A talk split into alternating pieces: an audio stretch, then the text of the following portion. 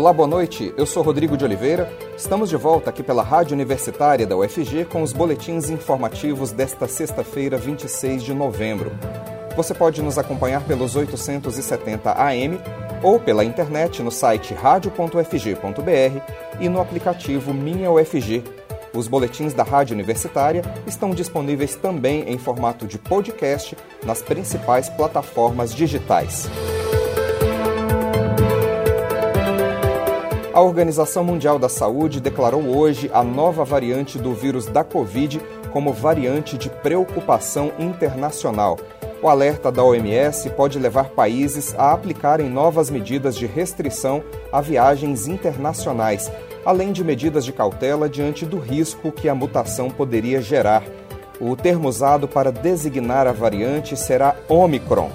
Nesta semana, as autoridades da África do Sul anunciaram a descoberta de uma nova variante do coronavírus, depois de ela ter sido primeiro identificada há duas semanas.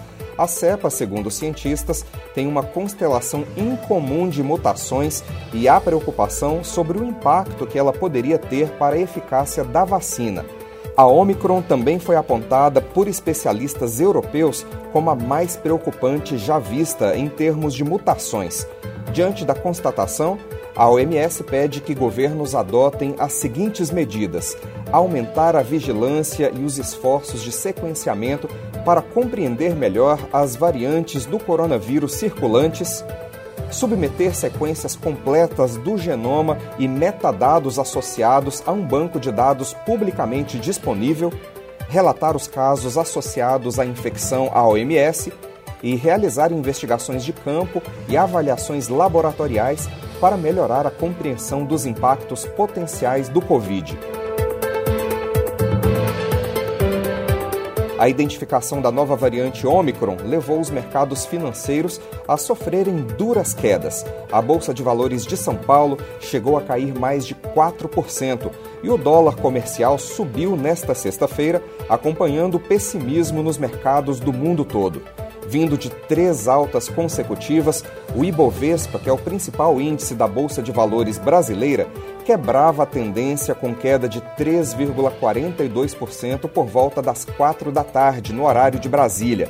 As ações das companhias aéreas Gol e Azul, assim como os papéis da operadora de turismo CVC e da fabricante de aviões Embraer, eram as que mais caíam em meio à preocupação com a nova variante.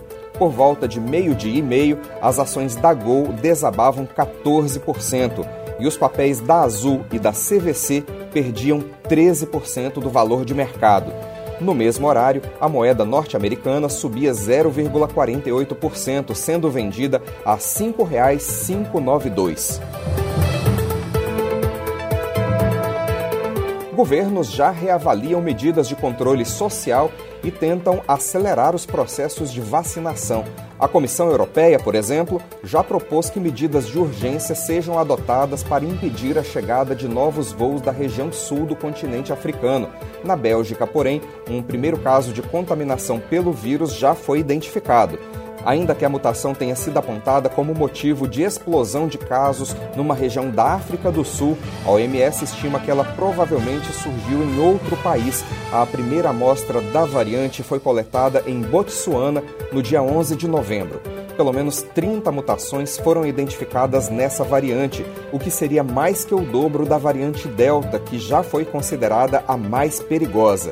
Ainda não existem estudos exatos sobre o grau de velocidade de transmissão da Omicron, mas os números diários na África do Sul se multiplicaram por 5 em apenas duas semanas.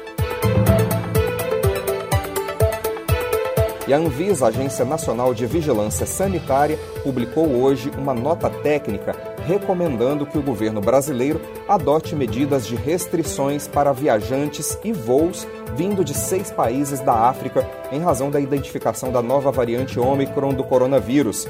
Os países citados pela Anvisa são África do Sul, Botsuana, Eswatini, que é a antiga Suazilândia, Lesoto, Namíbia e Zimbábue.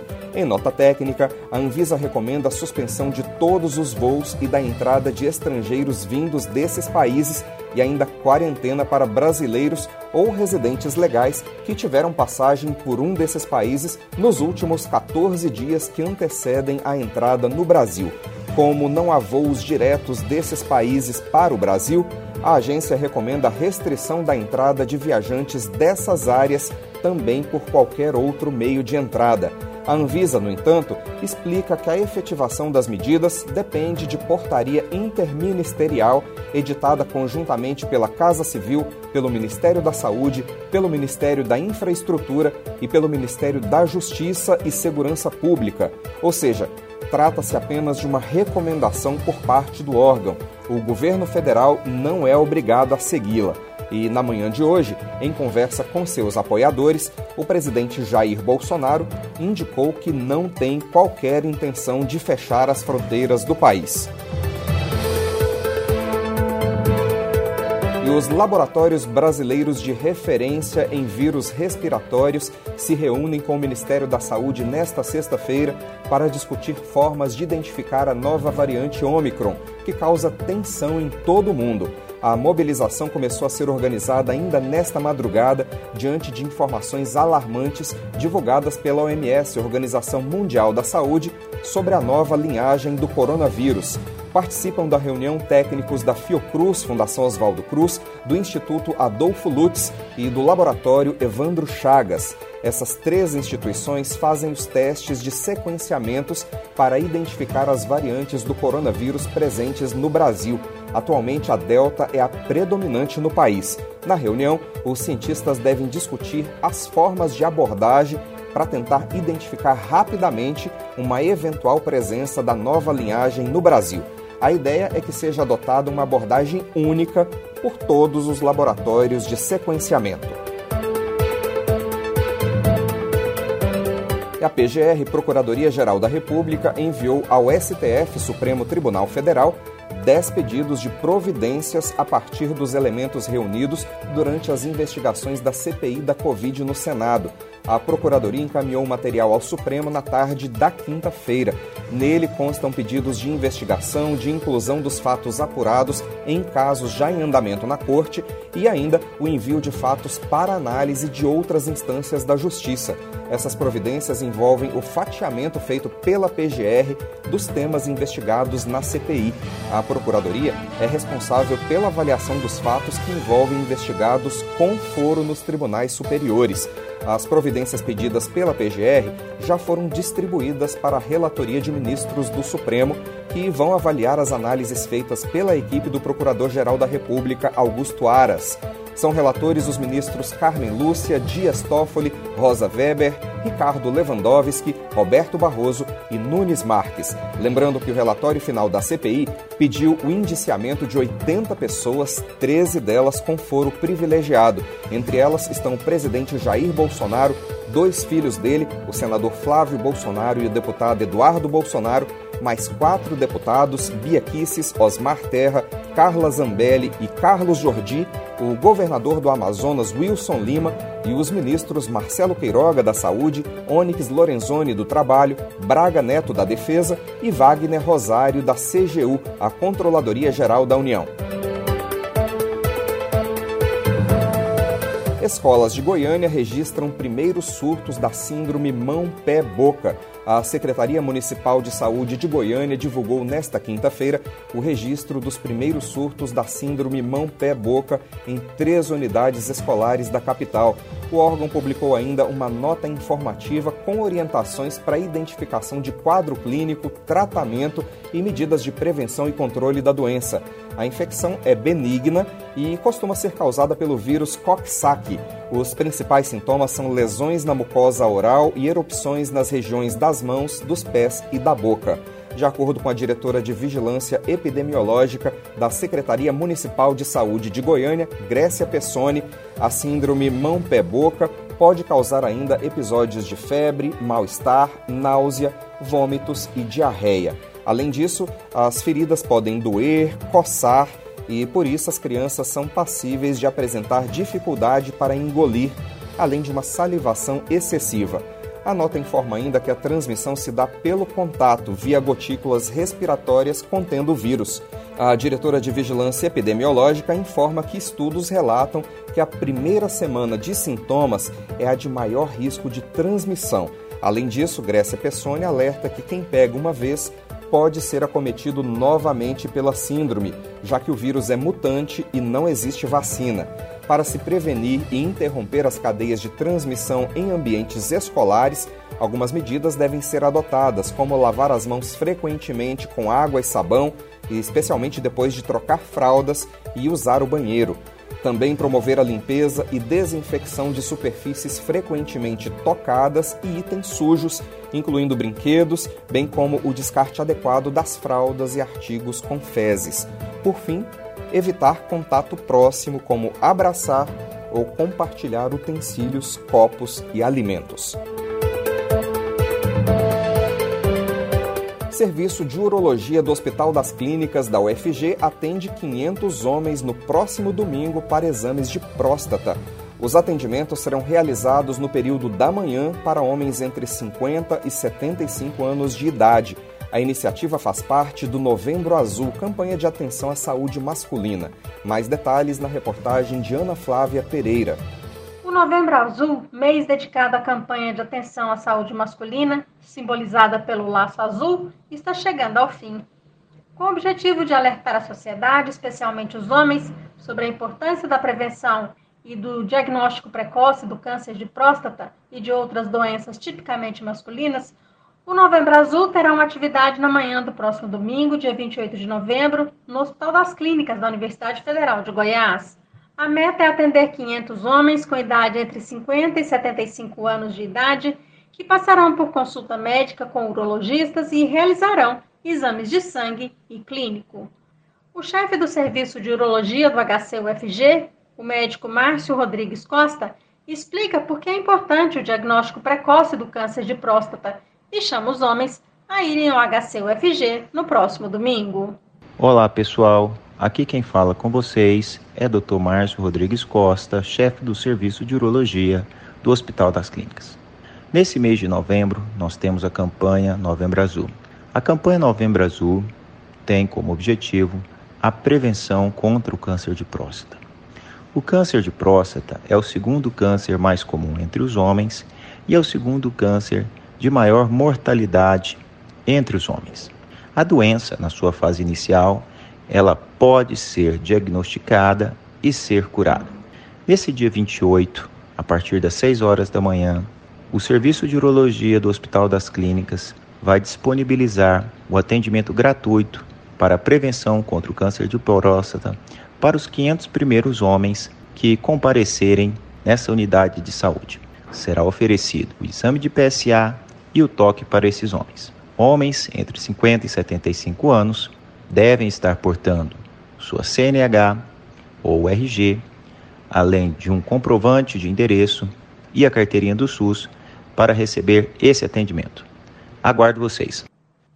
E o homem que passar pelo atendimento no HCUFG no próximo domingo e necessitar, por exemplo, de realizar uma biópsia de próstata, será contactado posteriormente pelo serviço de urologia do hospital para procedimentos adicionais e acompanhamento com a equipe médica da unidade de saúde.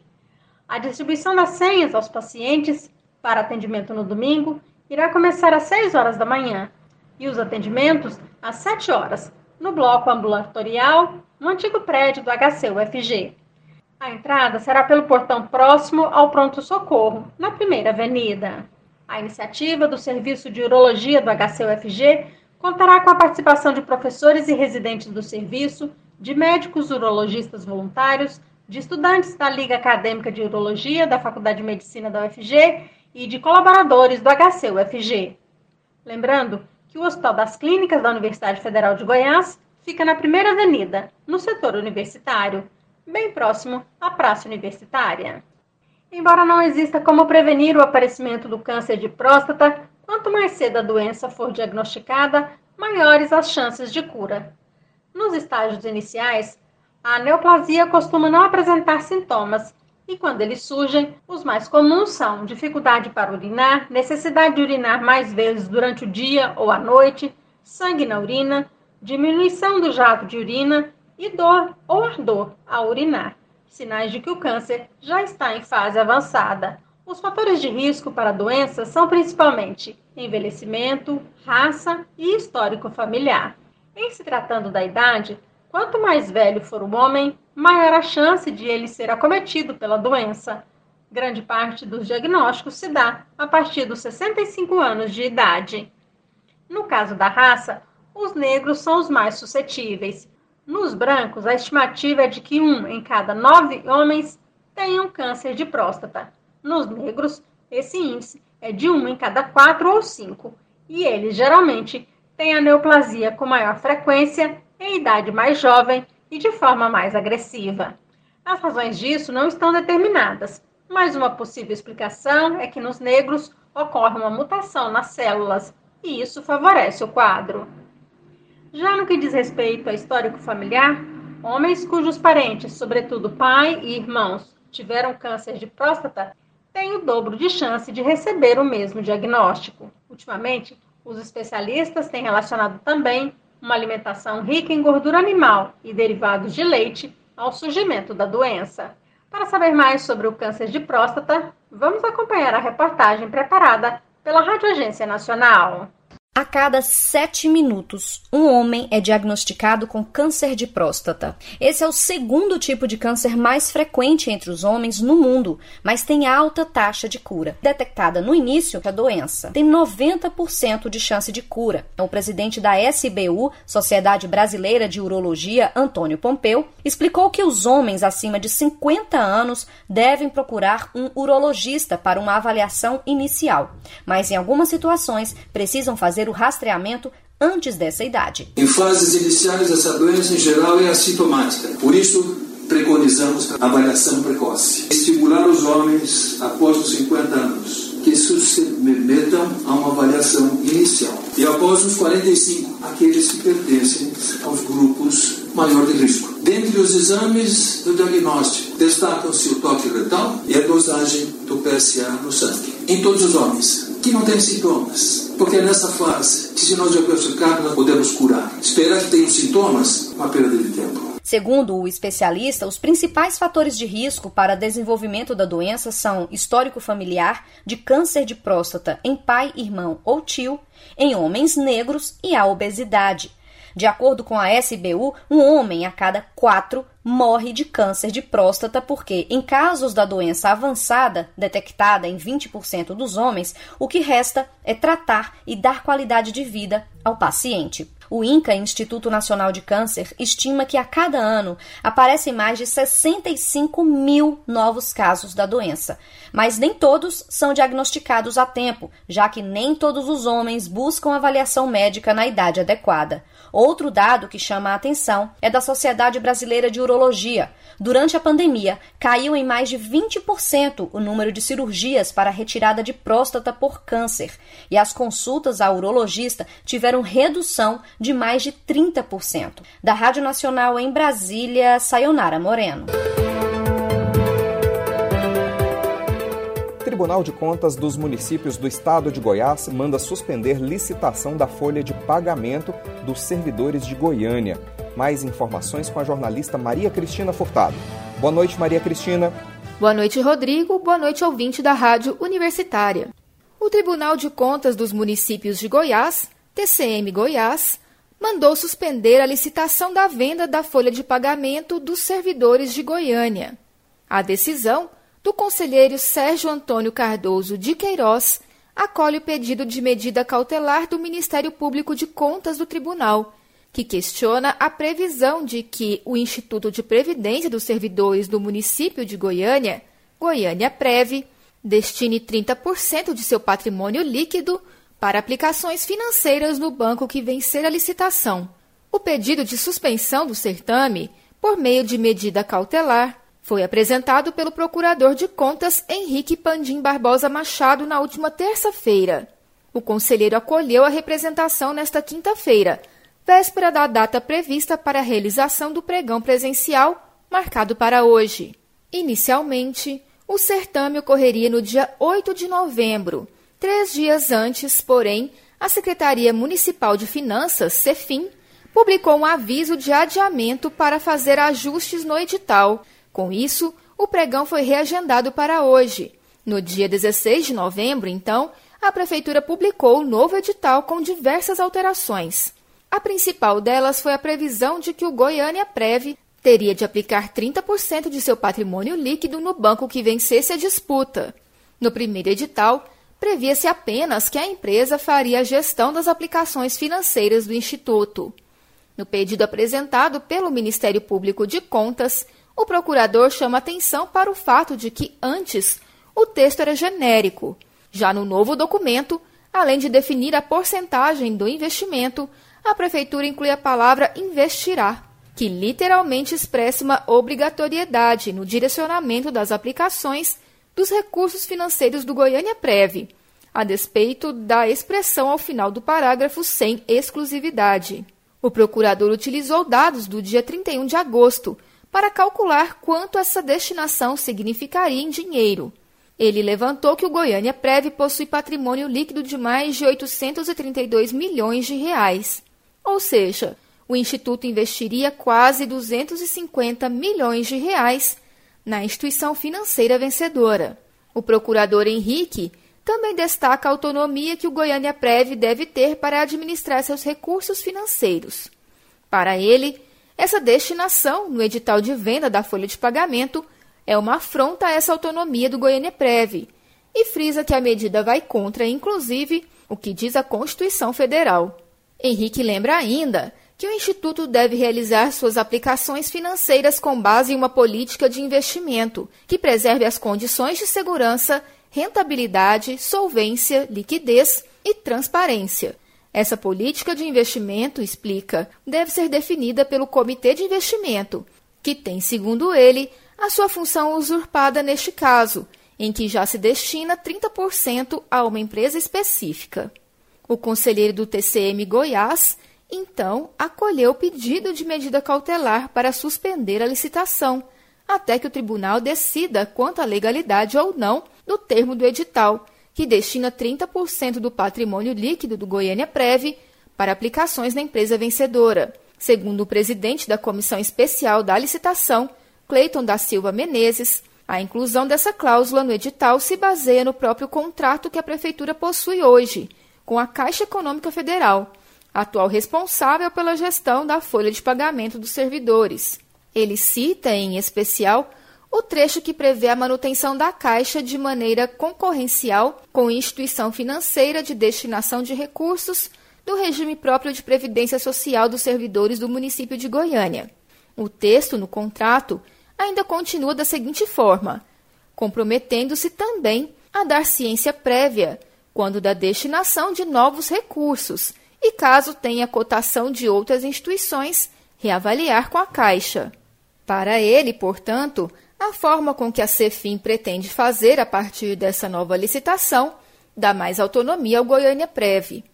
Diante da decisão do TCM Goiás, Cleiton diz que vai publicar hoje ainda a suspensão do certame e, depois disso, a Prefeitura tratará junto ao tribunal de esclarecer os pontos questionados. A licitação tem o objetivo de contratar um banco que vai processar a folha de pagamento dos servidores municipais.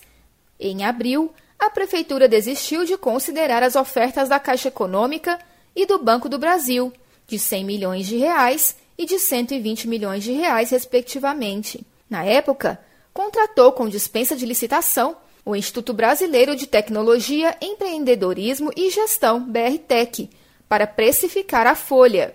Esse contrato, porém, também foi suspenso pelo TCM Goiás. A expectativa da prefeitura é conseguir vender a gestão da Folha a um banco privado por mais de 200 milhões de reais. O lance mínimo do pregão é de 165 milhões. É com você, Rodrigo. E nesse domingo será aplicada a segunda prova do Enem 2021. Professores recomendam que candidatos respondam primeiro às questões fáceis e médias. Confira as dicas na reportagem de Monique Castilho. Cerca de 2 milhões e 300 mil estudantes são esperados neste domingo para a última prova do Enem, o Exame Nacional do Ensino Médio. Os participantes terão cinco horas para responder 90 questões de matemática e ciências da natureza e suas tecnologias. Terminada a prova, é hora de pensar no que acertou ou errou. Mas você sabe como as provas são corrigidas? Então, o professor Gabriel Carvalho explica que é usando um sistema chamado Teoria da Resposta ao Item, o TRI e dá uma dica boa, viu? Comece sempre pelas questões mais fáceis. Nesse sistema de correção, para que a pontuação do aluno seja maximizada, ele precisa ter regularidade. Então, é mais importante no Enem acertar as questões fáceis e médias do que acertar as questões difíceis. Isso deve ser levado em consideração nessa tese de prova. Comece fazendo a sua prova pelas questões fáceis, médias, em detrimento das questões difíceis. É para não perder nenhum ponto que Beatriz Serra, de 19 anos, se dedica à resolução de questões. Com um caderno lotado de exercícios, ela compartilha o método que usará para garantir o sucesso no próximo domingo. Então você precisa treinar, você precisa fazer exercício, você precisa fazer prova antiga para pegar a cara da prova, para se habituar com as questões, com as pegadinhas. Outra dica dos especialistas para esse momento final é focar a revisão nos assuntos que domina e deixar de lado conteúdos novos ou muito complexos, além de dedicar um tempo para ler os resumos que fez durante o ano. O objetivo, como lembra o professor Gabriel Carvalho, é evitar a ansiedade nesta reta final. Eu acredito que é o momento do aluno ir tirando o pé do acelerador e cada vez mais ir substituindo as horas de estudo dele por horas de lazer. Então comece a assistir aquela série que você gosta veja um bom filme, porque isso tudo vai diminuir a ansiedade da reta final. Mas ainda, se algum momento a ansiedade apertar, o que pode acontecer, não se isole. Compartilhe seu sentimento com seus pais, amigos, porque colocar isso para fora é muito importante para conseguir manter esse sentimento sob controle. Os portões dos locais de prova do Enem vão abrir às 12 horas e fechar às 13 horas, conforme o horário de Brasília. Segundo o INEP, instituto responsável pelo exame, a previsão é que os gabaritos sejam divulgados até o dia 1 de dezembro. Com informações da TV Brasil, da Rádio Nacional em Brasília, Monique Castilho.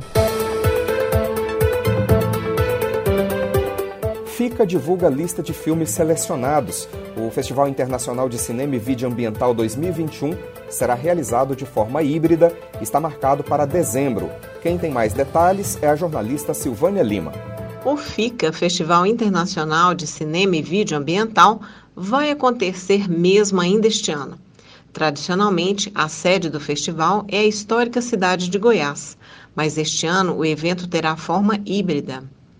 Ontem, em coletiva à imprensa, o governo de Goiás, por meio da Secretaria Estadual de Cultura, Secult, juntamente com representantes da Fé Comércio e do SESC Goiás, divulgou a lista de filmes selecionados para as mostras competitivas da 22ª edição do FICA, evento que projeta Goiás internacionalmente. A lista com todos os filmes selecionados está disponível no site oficial do festival ficafestival2021.com.br, repetindo, ficafestival2021.com.br. O júri e os curadores selecionados por meio de edital público escolheram 52 produções que vão concorrer em pelo menos uma das quatro mostras competitivas do festival. As obras audiovisuais selecionadas vão ficar disponíveis durante todo o período do evento, que será realizado de forma híbrida, ou seja, parcialmente presencial e parcialmente digital, entre os dias 14 e 19 de dezembro. Neste ano, mais de 540 produções audiovisuais de 22 países foram inscritas para participar da competição por meio das mostras competitivas intituladas Washington Novaes, Mostra de Cinema Goiano, Mostra Becos da Minha Terra, específica para produtores audiovisuais da cidade de Goiás, e também a Mostra de Videoclipes.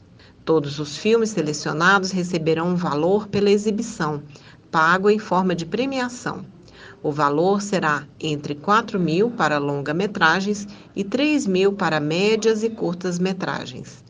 O Festival Internacional de Cinema e Vídeo Ambiental é uma co-realização entre o SESC Goiás e a Secretaria de Estado de Cultura de Goiás.